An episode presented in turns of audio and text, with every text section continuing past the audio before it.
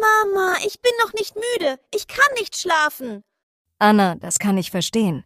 Heute Abend habe ich noch eine Überraschung für dich. Anna ist ein ganz normales Mädchen.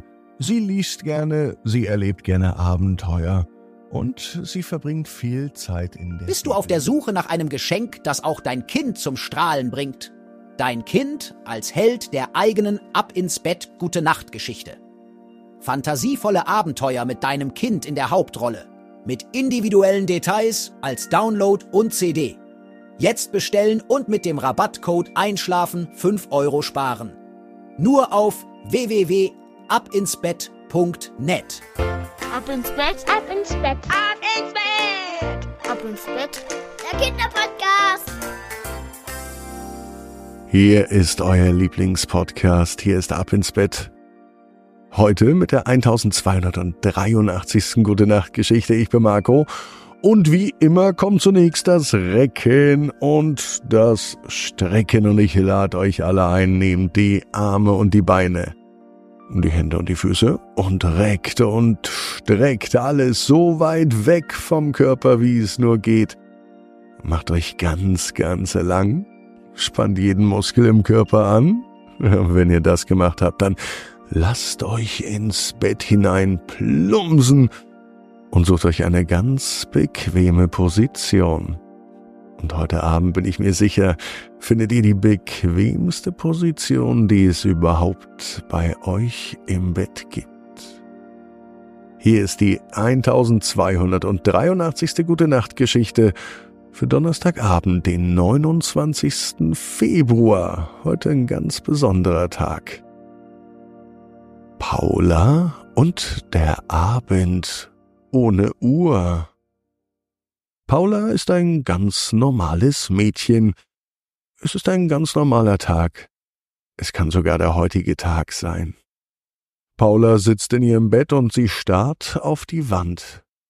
Dort ist ein leerer Platz. Früher war dort immer ihre geliebte Uhr. Jetzt ist nur noch ein blasser Abdruck zu sehen. Mama, wo ist denn meine Uhr? ruft sie und läuft durch das ganze Haus.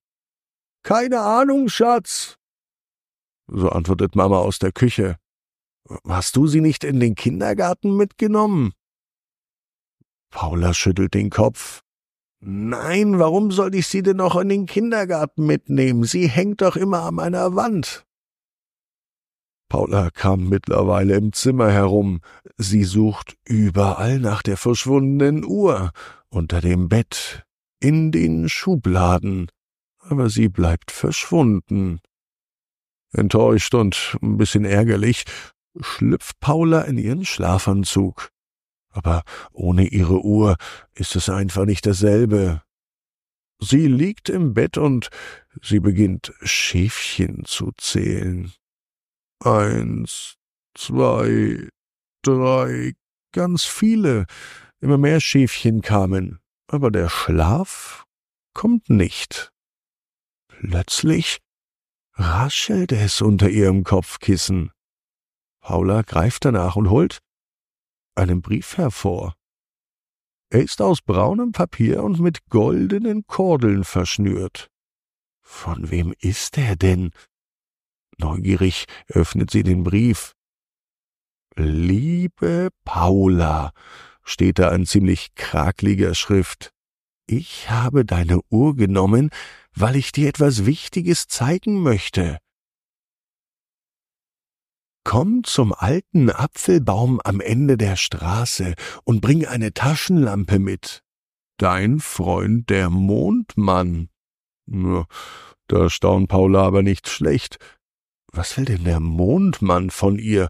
Und warum hat er die Uhr mitgenommen? Mit klopfenden Herzen macht sich Paula auf den Weg. Der Apfelbaum steht am Ende der Straße, es ist nicht weit und der Mond scheint hell, so dass sie gar keine Taschenlampe benötigt. Ein heller silbriger Strahl leuchtet ihr den Weg zum Apfelbaum wie ein Laternenmast. Plötzlich ertönt ein Lachen, ziemlich leise.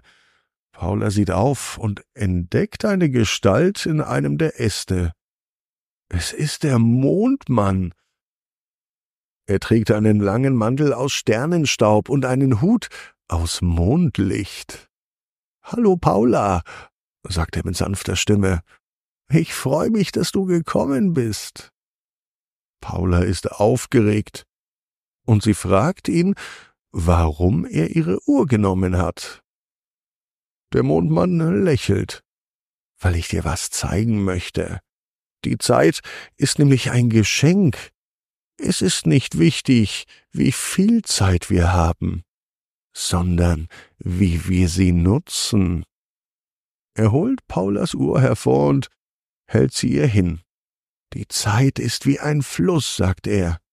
Sie fließt immer weiter und weiter, und wir können sie nicht aufhalten.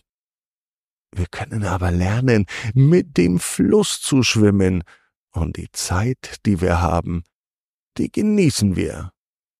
Paula nimmt ihre Uhr entgegen, und sie betrachtet sie mit neuen Augen.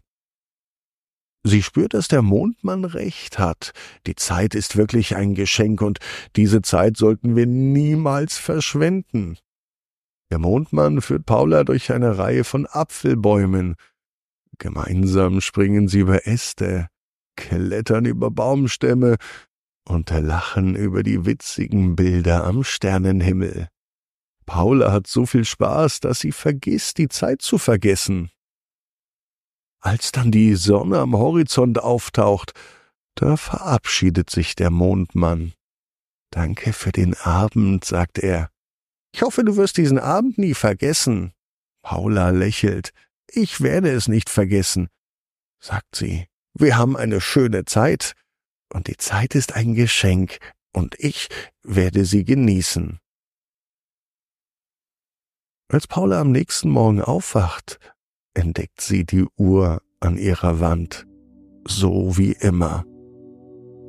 Doch es ist nicht alles so wie immer. In Paula hat sich viel verändert. Sie steht auf und sie genießt jede Sekunde.